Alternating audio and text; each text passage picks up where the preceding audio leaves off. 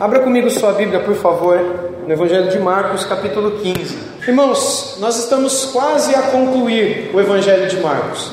No domingo que vem, dia 30 de setembro, permitindo o Senhor. Domingo que vem não é dia 30, domingo que vem é dia 1, não é? 1 de outubro, é isso. Permitindo o nosso Deus, nós concluiremos o Evangelho de Marcos. Hoje nós estamos no penúltimo capítulo desse Evangelho. E nós leremos ele todo e procuraremos compreender a mensagem que o Senhor quer nos trazer por meio desse capítulo. O título que eu quero dar, como está aqui diante de vocês, é Um Sacrifício pelo Orgulho. Na verdade, o título que eu dei foi um pouco maior do que esse, mas enfim, ficou muito grande, eu achei que também ficou meio esquisito, eu resumi. A ideia é: nós temos um sacrifício nesse capítulo. E ele só aconteceu por conta da arrogância e do orgulho daqueles que mataram o sacrificado aquele que foi assassinado pelo orgulho, pela arrogância de alguns. Ele foi assassinado, morreu, foi sacrificado justamente para perdoar essa arrogância e esse orgulho. E logo após o Senhor Jesus ser julgado pelos judeus como réu, como culpado, como alguém digno de morte, a gente viu isso no domingo passado, Jesus ele sai daquele contexto junto do sinédrio, do, do grande sinédrio, como sumos, como sumo sacerdote, alguns príncipes, alguns sacerdotes, alguns líderes no meio do povo, e eles já haviam condenado Jesus, era ainda na madrugada, porque é quando amanhece de fato, por volta das 5, 6 horas da manhã, que Jesus é levado para o governador daquela região. Antes de ser levado a Pôncio Pilatos, na madrugada de quinta para sexta, feira é quando o grande sinédrio de Israel julga a Jesus de Nazaré e o declara culpado de morte, porque ele disse sim ao sumo sacerdote. Quando o sumo sacerdote perguntou para ele se ele era o Messias, se ele era o Cristo, o Filho de Deus, e Jesus disse: Sim. E digo mais: você verá o Filho do Homem vindo sobre as nuvens dos céus e assentado à direita de Deus Pai, o Todo-Poderoso. E aí o sumo sacerdote, com todos, declararam ele culpado. Cuspiram nele, colocaram um pano na sua cara, deram tapas na cara e pediram para ele adivinhar. Afinal de contas, se ele é Deus, ele sabe quem é que bateu nele. Depois os soldados o levaram para escarnecer e para bater nele, mas essa ainda não era a surra oficial. Depois desse momento de surra interna, só no meio dos fariseus e escribas, eles pegam a Jesus e o levam até o governador daquela região, que era o único capaz de condenar Jesus de fato. Porque se alguém poderia incriminá-lo, esse alguém era o governador da Judéia. E nessa época era um homem chamado Pôncio Pilatos, um romano. No versículo 1 do capítulo 15, portanto, nós lemos que logo de manhã, logo pela manhã, entraram em conselho os principais sacerdotes, com os anciãos, os escribas e todo o sinédrio, e amarrando a Jesus, levaram-no e o entregaram a Pôncio a Pilatos. Isso é cerca de 5 da manhã, gente, entenda bem isso. O desejo deles, ou talvez um pouco antes disso, o desejo desses homens era que Pilatos o condenasse à morte também, e a acusação era a que Jesus dizia-se rei dos judeus. E com isso, e por isso, ele não reconhecia, ou pelo menos confrontava, o senhorio do imperador, porque o imperador de Roma era o rei de Roma, o rei de todo o império, o rei de toda a terra. Qualquer pessoa que se autodeclarasse rei no Império Romano poderia ser acusado de traição, e a pena para a traição naquela época era a morte, a morte por crucificação. Quando então os judeus pegam a Jesus e o levam a Pôncio Pilatos, era isso que eles esperavam. Que quando Pilatos ouvisse que Jesus se considera rei daquela nação, que Pilatos considerasse aquilo traição e sem demora o condenasse à morte. O desejo dele era, dele era esse, deles era esse. Mas em poucas palavras com Jesus, Pilatos o interroga no versículo 2, dizendo assim: Pilatos o interrogou: És tu o rei dos judeus? E Jesus respondeu: Tu dizes. Em outras palavras, sou. É isso aí. Ou seja, com a resposta de Jesus, continua a mesma ideia. Eu sou aquilo que dizem de mim. Eu sou aquilo que as Escrituras dizem de mim. E agora, com essa resposta de Jesus, a, a, multidão começa a se revoltar e a gritar pedindo por condenação. E aí entramos no verso 3. Então os principais sacerdotes o acusavam de muitas coisas, aquelas mesmas que a gente viu no capítulo 14, quando diziam: Ah, ele disse que vai destruir esse prédio aqui que o Herodes demorou décadas para construir. Ele falou que destrói num dia que ele reconstrói em três. E o acusavam de outras coisas que o próprio sumo sacerdote não consideravam assim com fundamento. Eram acusações sem pé nem cabeça. E eles continuaram a lançar isso, só que agora para o governador. Mas ele não via razão para condenar Jesus. E aí então a história continua. Agora nós vamos ler um texto mais longo, verso 4 a 15. Marcos 15, versos 4 a 15. Tornou Pilatos a interrogá-lo: Nada re respondes? Vê quantas acusações te fazem. Jesus, porém, não respondeu palavra, a ponto de Pilatos muito se admirar. Ora, por ocasião da festa, era costume soltar ao povo um dos presos, qualquer que eles pedissem. Isso aqui, gente, era uma cultura naquela época em Israel. Outra pessoa começou isso no passado e Pôncio Pilatos eh, manteve isso, sempre na época da Páscoa, como um sinal de misericórdia. Os, uh, os habitantes da cidade de Jerusalém, na verdade, todos os judeus do mundo que ali se reuniam para a festa da Páscoa, pediam que um preso fosse solto. Alguém que talvez foi condenado por alguma razão injusta, ou alguém que toda a nação decidiu perdoar pelo crime que cometeu. E então o Pôncio Pilatos, o governador, absolvia e liberava. E eles entram nessa, nessa situação aqui. Veja o verso 6. Verso 6 a gente já leu, agora o 7, não é? Havia um chamado Barrabás, preso com amotinadores, os quais em um tumulto haviam cometido homicídio. Vindo a multidão, começou a pedir que lhes fizesse como de costume, e Pilatos lhes respondeu, dizendo: Quereis que eu vos solte o rei dos judeus? Pois ele bem percebia que por inveja os principais sacerdotes lhe o haviam entregado. Mas estes incitaram a multidão, no sentido de que lhe soltassem de preferência a Barrabás. Mas Pilatos lhes perguntou: E que farei então deste a quem chamei, chamais o rei dos judeus? E eles, porém, clamavam: Crucifica-o! Mas Pilatos lhes disse: Mas que mal fez ele? E eles gritavam cada vez mais: Crucifica-o! Então Pilatos, querendo contentar a multidão, soltou-lhes Barrabás e, após mandar açoitar a Jesus, entregou-o para ser crucificado. Aqui Marcos ele é bem enxuto na, na declaração. A gente sabe pelos outros evangelistas, como Mateus e o Lucas, que Pilatos lavou a mão, que Pilatos insistiu com a multidão, mandou dar uma surra em Jesus, depois voltou com Jesus todo desfigurado e mostrou para o povo e disse: E aí, ainda assim vocês querem que ele seja crucificado? E aquela turba ainda mais enraivecida, gritava: crucifica-o, crucifica-o, a ponto de Pilatos dizer que aquele sangue não recairia sobre as suas mãos. Ocorreu aquela história da esposa de Pilatos ter tido sonhos e alucinações de madrugada, de que ele era um homem justo. Enfim, todo esse contexto que Marcos aqui não narra em detalhes. Ele somente diz que para Pilatos, Jesus era um homem bom, era um homem justo. Ele não via motivo para condená-lo à morte. Mas diante da pressão da multidão, e Pilatos queria ficar bem com a multidão, e Pilatos não queria confusão, porque o imperador já havia dito que na próxima confusão na Judéia, a cabeça que ia rolar era do governador da Judéia. Então, para acabar com aquela confusão, ele decidiu permitir que Jesus Cristo fosse levado à cruz do Calvário. Irmãos, o grito da multidão permanece até hoje. Quando nós olhamos para aquilo que as pessoas fazem, quando se apresenta diante delas Cristo ou Barrabás? Ainda hoje a multidão grita por Barrabás, porque ainda hoje Pilatos estão espalhados por todo o mundo apresentando a Jesus. Ainda hoje, homens e mulheres em todo o mundo apresentam Jesus como um inocente, como um cordeiro, como alguém em quem não há dolo, em quem não há culpa. Por outro lado, apresentam outras coisas, outras pessoas, que muitas vezes estão associadas a erros, a pecados. E ainda hoje, diante dessa apresentação, o mundo tem escolhido pelo erro. Desde diante de Jesus foi assim.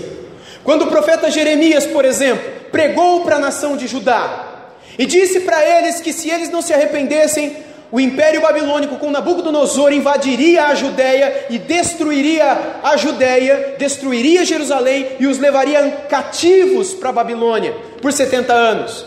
Quem acreditou em Jeremias? Ninguém. Porque naquela mesma época haviam outros profetas que diziam: está amarrado, que diziam: está repreendido. Nabuco, se ele vier, ele vai voltar porque cai mil do nosso lado, dez mil do outro lado, a gente não vai ser atingido. Pode deixar que o nosso Deus é um Deus de vitória, o nosso Deus é um Deus de. E o rei acreditou nesses falsos profetas, que profetizavam a vitória, que profetizavam a bênção, enquanto o coração estava podre de pecado.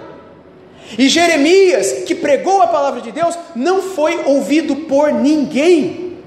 E o Nabucodonosor veio, destruiu a nação, matou o rei, matou os filhos, alguns conseguiram escapar, mas a grande maioria foi levada para o cativeiro babilônico e morreu lá. Somente os que foram bem criancinhas voltaram de lá 70 anos depois para reconstruir a nação. Muito antes de Jeremias fizeram isso com outros. Na época de Oséias, período pós-babilônico, mesmo os outros profetas, depois do período babilônico, período de 400, 500 anos antes de Jesus, o povo sempre deu ouvidos a Barrabás, sempre escolheu para aquilo que parece ser melhor, sempre escolheu pelo pecado, sempre escolheu por aquilo que não satisfaz ao coração de Deus. Resumindo, nós, como seres humanos, amamos o que Deus odeia e odiamos o que Deus ama. Aquela multidão toda que estava em Jerusalém amou o que Deus odeia. Deus odeia o assassinato. E ali estava diante deles um homem que, em amotinação e provocando um tumulto, acabou participando do assassinato de alguém. Mas a maldade nos parece melhor do que a santidade. E é por isso que Jesus foi rejeitado. E é por isso que ainda hoje, se Jesus puder ficar pregado naquela cruz, melhor para a minha vida. Deixa eu viver como eu quero no trabalho. Deixa eu viver como eu quero na minha escola. Deixa eu viver como eu quero no mundo. Deixa eu fazer o que eu quiser com a minha vida. E deixa Jesus preso naquela cruz que Ele não interfira nas minhas decisões, que Jesus continue preso naquela cruz, porque eu não quero que Ele mude a minha vida, eu não quero que Ele guie as minhas decisões, eu não quero que Ele mude meu orçamento, eu não quero que Ele mude a minha agenda, eu não quero que Ele mude os meus hábitos, eu não quero que Ele mude os minhas, a minha vida, que Ele fique pregado naquela cruz. Eu até acho Ele bacana, eu até acho Ele legal, eu até confio nele, Ele está ali, mas que Ele fique ali, porque se Ele descer dali, para entrar na minha vida, ele vai transformar a minha vida e eu não quero isso. Eu prefiro Barrabás. Eu prefiro estar com quem faz aquilo que o mundo faz, com aqueles que fazem tumulto, com aqueles que amotinam, com aqueles que talvez fazem uma coisa ou outra, afinal de contas, todo mundo erra. Eu também erro. Eu não sou perfeito, não sou melhor que ninguém. Todo mundo fala besteira, eu também falo. Todo mundo xinga, eu também xingo. Todo mundo fala palavrão, eu também falo. Todo mundo odeia e briga, eu também odeio e brigo e xingo. Afinal de contas, eu sou como todo mundo é. Então eu prefiro estar com Barrabás. Eu prefiro estar com esses que muitas vezes são apresentados para ser amigo deles. E a pergunta de Pilatos é: o que eu farei desse Jesus chamado Cristo? E ainda hoje muitos dizem: deixa ele pregado naquela cruz, que ele não desça de lá. Trocamos a vida pela morte, trocamos o santo pelo imundo. Trocamos a salvação pela perdição eterna. Trocamos o perdão e a graça de Deus por uma aventura, por um amigo, por uma história, por um romance, por alguma coisa nessa vida que a gente julga que vai ser melhor do que se nós vivêssemos com Jesus Cristo de Nazaré. O sacrifício desse cordeiro foi pelo orgulho daquelas pessoas também, daqueles que o entregaram à morte. E foi assim que aconteceu. Versículos 16 em diante.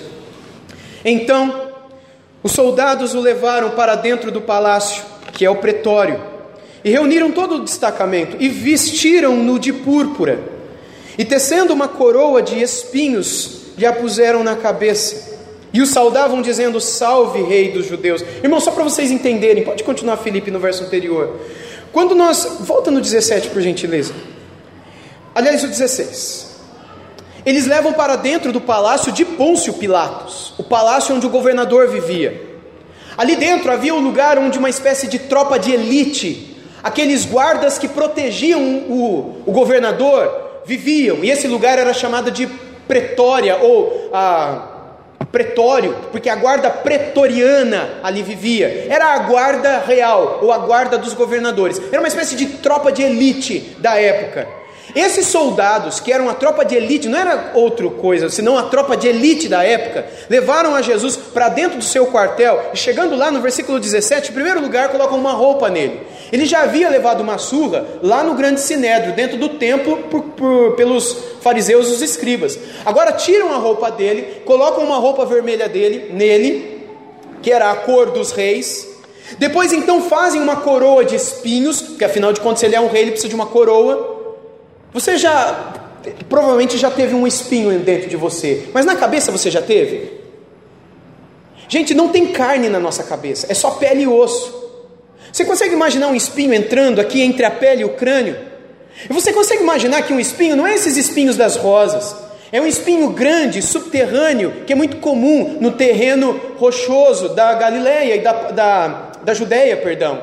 É muito comum que é, é muito comum a presença desses espinhos subterrâneos em Jerusalém. Lembra que Jesus falou da parábola do semeador? Que umas caíram no meio dos espinhos? É a mesma palavra em grego, na língua original, que aparece aqui. Aparentemente, portanto, deve ser o mesmo espinho, de uma mesma natureza, e é um espinho muito grande. Agora você imagina uma coroa desses, e você imagina que esse espinho entra nessa cabeça. Você acha que é fácil ou difícil colocar um espinho desse tamanho na cabeça?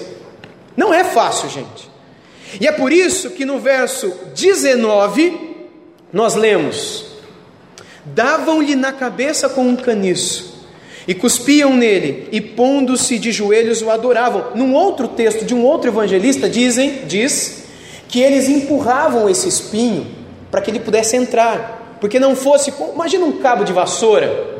Imagine que o espinho não entra direito, então você faz a gentileza de apertar o espinho para que ele entre aqui entre a pele e o crânio. Você consegue imaginar a dor? Você consegue imaginar que diante desse sofrimento todo eles ainda cospem na cara dele? Ele é Deus, ele é o Criador dos céus e da terra.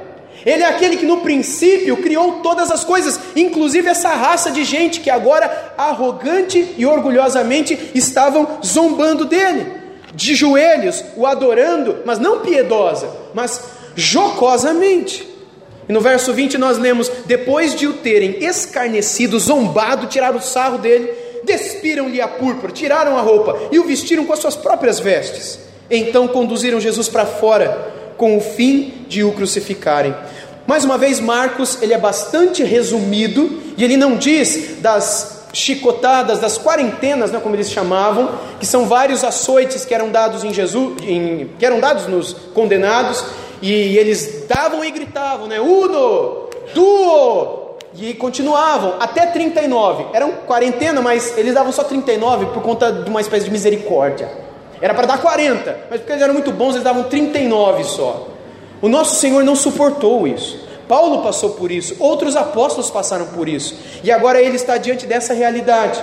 Depois dessa agonia toda, ele é levado para fora, para aquele lugar que hoje nós conhecemos como a Via ah, Dolorosa ou a Via Crucis, aquele caminho que ele percorre desde o pretório no palácio de Pôncio Pilatos até o Gólgota, do lado de fora da antiga Jerusalém, daquela que era a antiga Jerusalém. Quando ele está do lado de fora, versículo 21, nós lemos que obrigaram a Simão Sirineu, que passava vindo do campo, pai de Alexandre e Rufo, que ficaram muito famosos na época da igreja primitiva, a carregar-lhe a cruz. E Simão Sirineu estava fazendo o que lá? Ele estava comemorando a Páscoa. A cidade de Jerusalém estava abarrotada de pessoas. Verso 22: Levaram Jesus para o Gólgota, que quer dizer o lugar da caveira, e deram-lhe a beber vinho com mirra, ele, porém, não tomou. Então o crucificaram e repartiram entre si as suas vestes, as vestes dele, lançando-lhe sorte para ver o que levaria cada um. Então, se você já viu alguma vez Jesus crucificado com roupa, entendam que eles deixaram Jesus totalmente nu naquela cruz. Eles tiraram toda a sua roupa. E porque era roupa de rabino, a roupa de Jesus não era uma roupa comum, era uma roupa especial, uma roupa diferente, era uma roupa valiosa, e é por isso que eles lançam sortes para ver com quem ficaria aquela roupa. Provavelmente eles venderiam aquela roupa e fariam dinheiro com isso daí. É por isso que eles fazem uma espécie de, sei lá, de consórcio, de jogo ali. de sorte mesmo para poder ver com quem ficaria essa roupa de grande valor. E o verso 25 diz que era a terceira hora quando o crucificaram. A terceira hora dentro da, das horas judaicas significa aproximadamente nove horas da manhã, quando o crucificaram. E por cima estava a epígrafe, a sua acusação, o rei dos judeus, escrito em três línguas diferentes. Com ele crucificaram dois ladrões, um à sua direita e outro à sua esquerda. E cumpriu-se a escritura que diz: como os malfeitores foi contado. Os que iam passando blasfemavam dele, meneando a cabeça e dizendo: Ah, tu que destróis o santuário em três dias, o reedificas, salva-te a ti mesmo, descendo da cruz. E de igual modo, os principais sacerdotes com os escribas, escarnecendo entre si, diziam: Salvou os outros, a si mesmo não pode salvar-se. Desça agora da cruz o Cristo, o Rei de Israel, para que vejamos e creiamos e também os que com ele foram crucificados o insultavam. Você provavelmente já leu do ladrão que se converteu. Mas antes dele ter se convertido e se arrependido, ele também escarneceu de Jesus de Nazaré, ele também zombou de Jesus.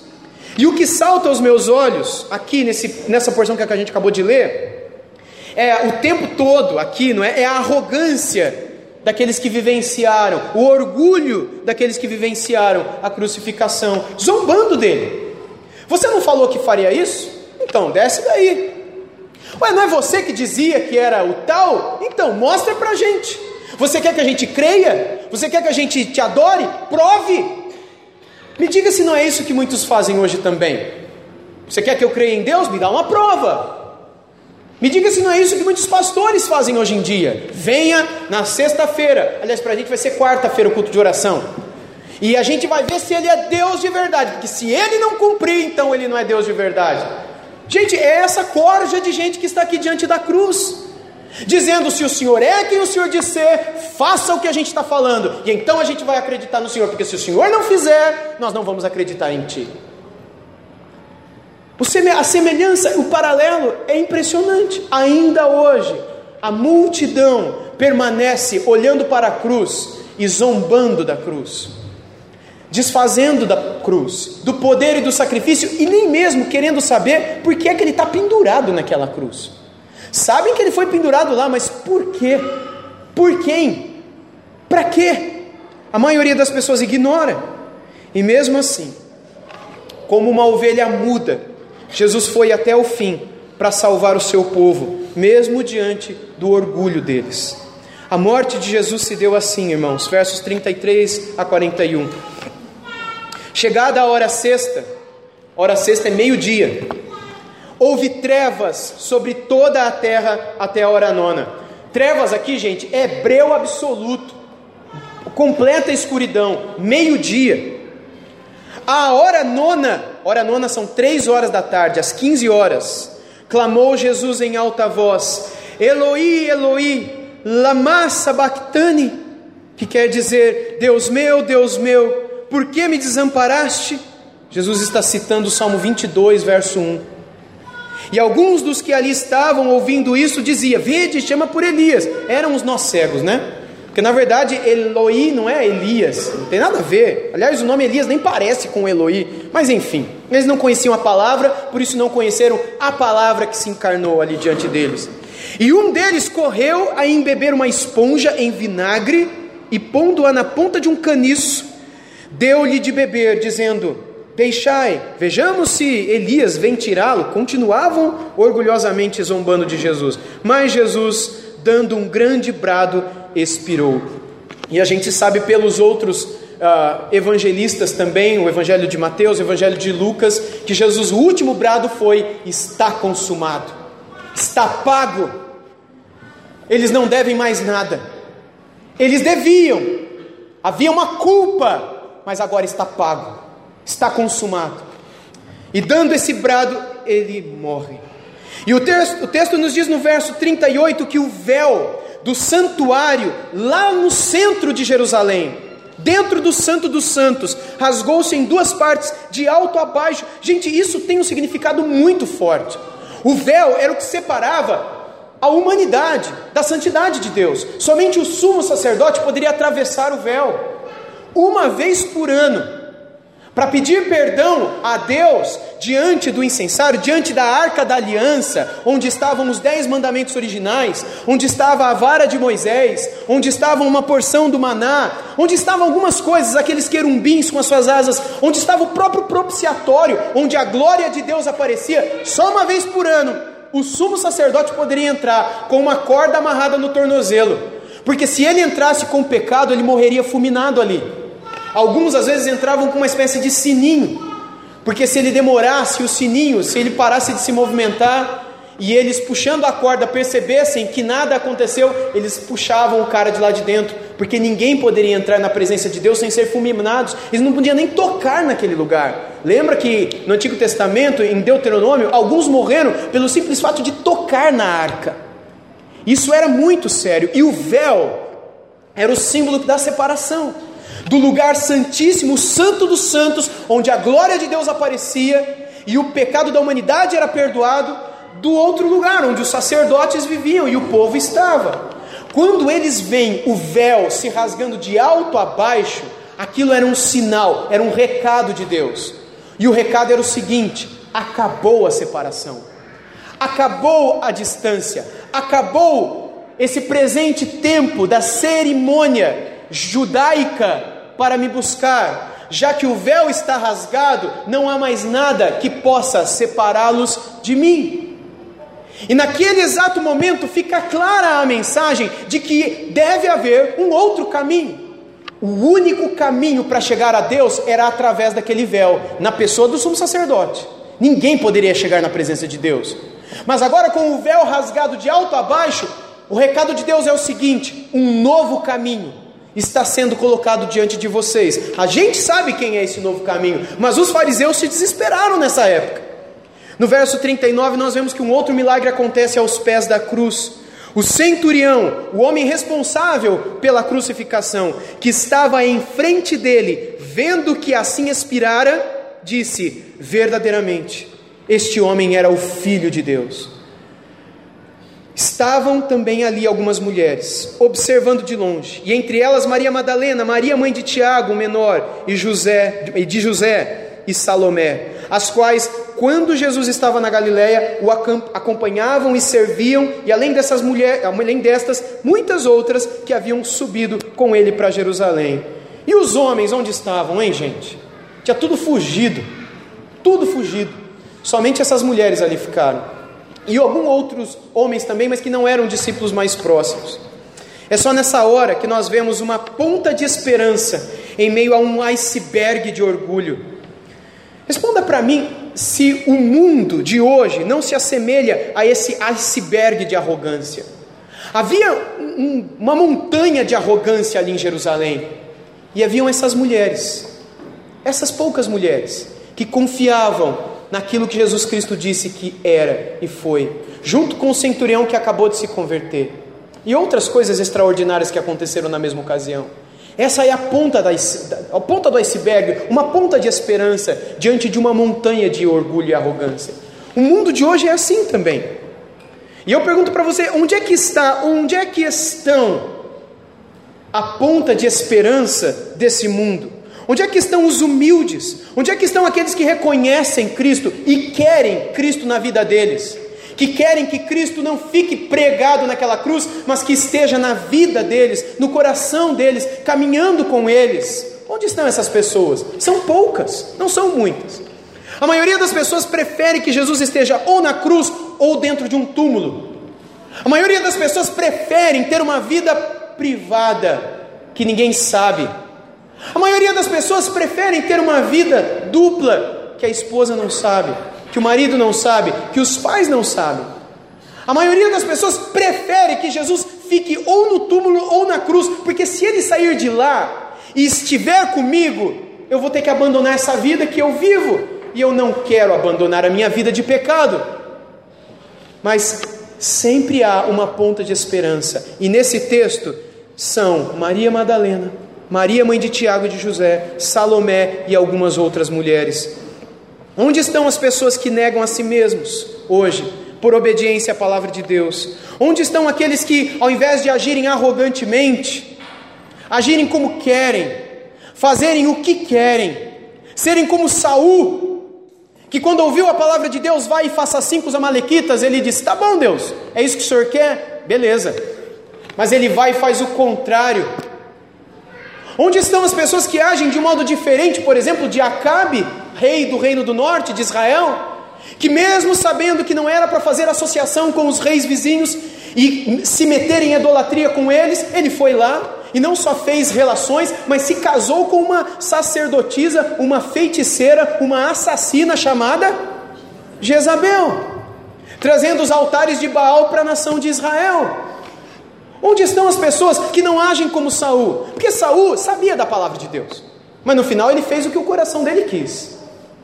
Acabe também sabia da palavra de Deus, mas no final ele fez o que o seu próprio coração quis. E assim tantos outros no passado.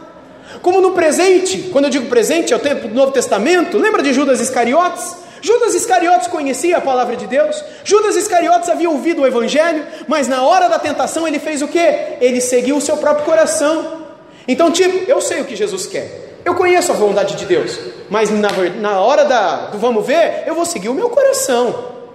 E eu quero que Jesus fique longe das minhas decisões, mas sempre há uma ponta de esperança.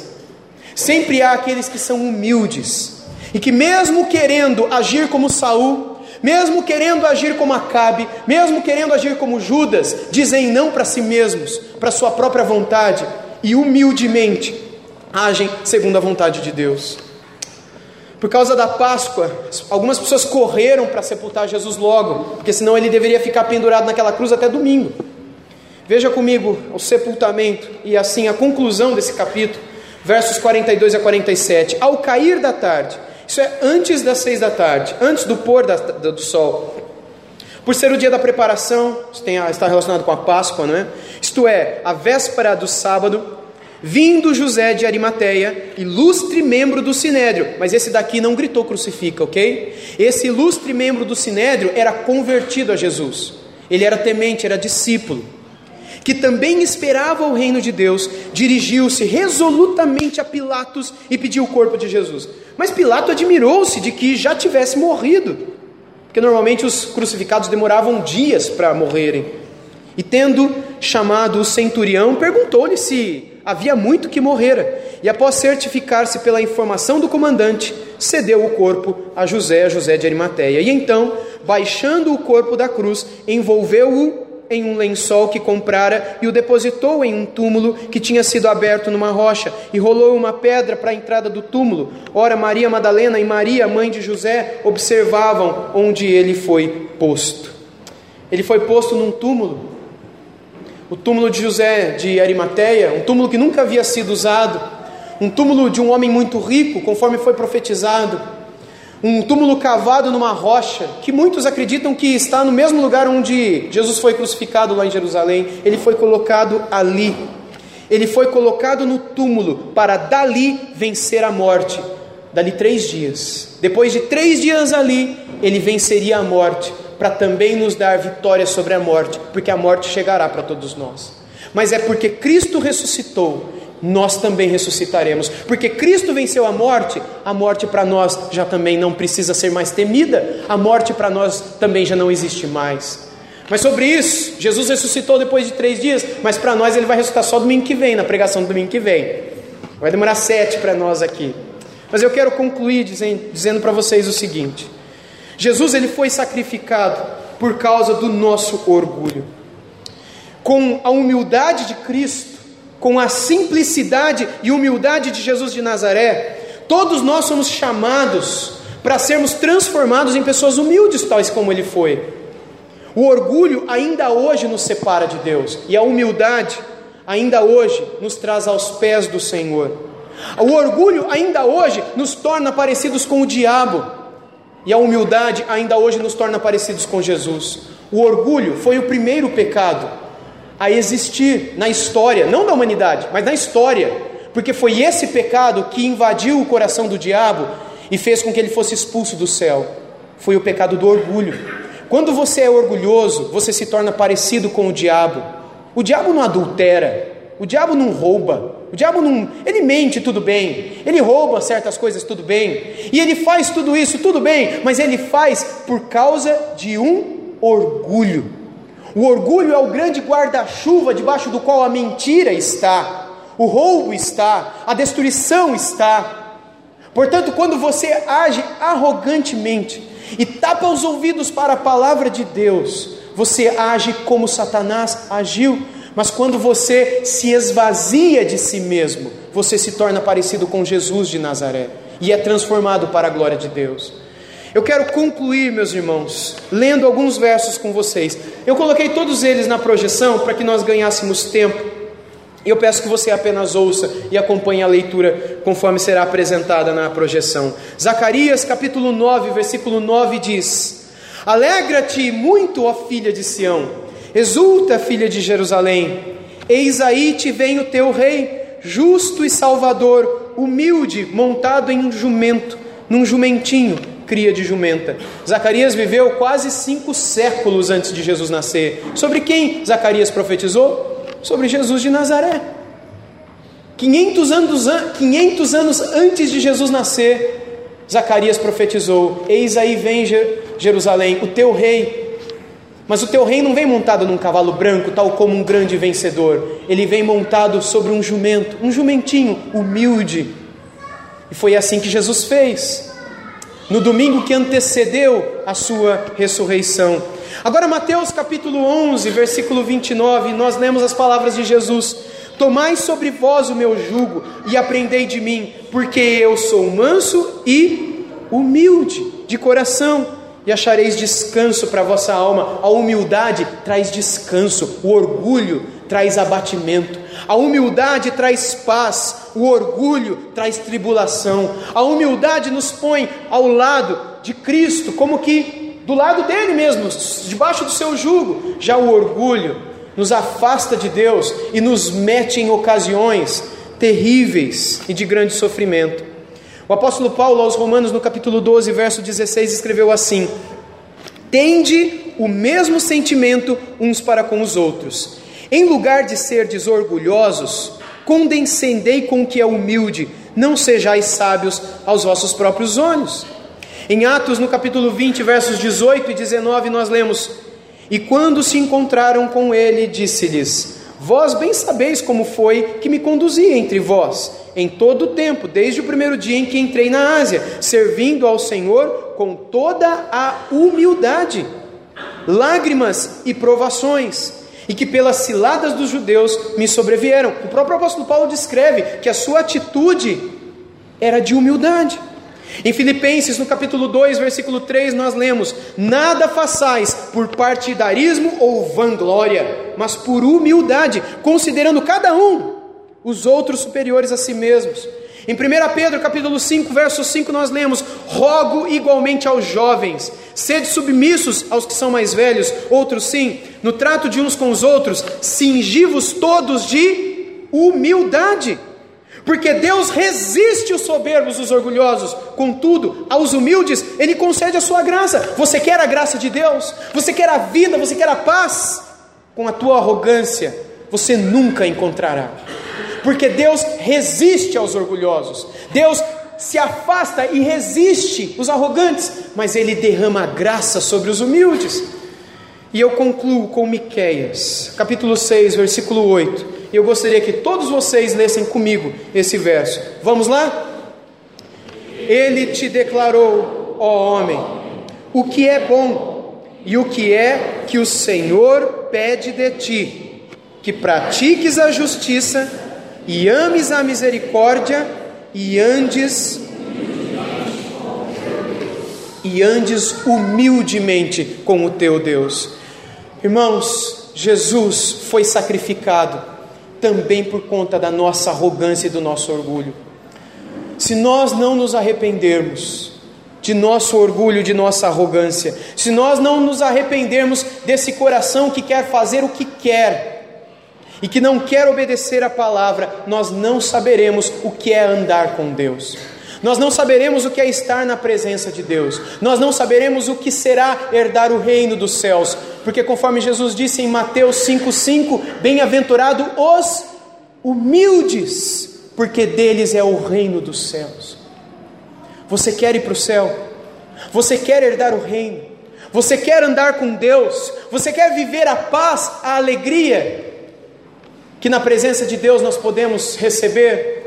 Não seja como a multidão que deseja ver Jesus preso, crucificado, que escolhe pelo Barrabás, que escolhe pelo erro, que escolhe pelo que é aparentemente mais fácil, mas que a gente possa, conforme essas poucas mulheres que no Gólgota estiveram, escolhermos por Jesus de Nazaré. Como essas poucas mulheres que, que no sepultamento de Jesus estiveram, buscarmos, ainda que diante do perigo da morte, amar e servir e estar na presença de Jesus de Nazaré. A consequência disso será a vida a alegria e a paz. Não deixe que a tentação da arrogância de você fazer o que está na tua cabeça e no teu coração e a desobediência da palavra te levem para longe, porque a arrogância de seguir o teu coração te faz escolher por Barrabás, te faz gritar: crucifica-o e deixe-o longe de mim, deixe que eu decida a minha vida e faça o que eu quiser do meu futuro. Escolhe por Jesus de Nazaré e você verá uma fonte de vida, uma fonte de alegria e de paz brotando do seu coração, ainda que as provas e as tribulações venham até você. Que Deus nos ajude. Amém?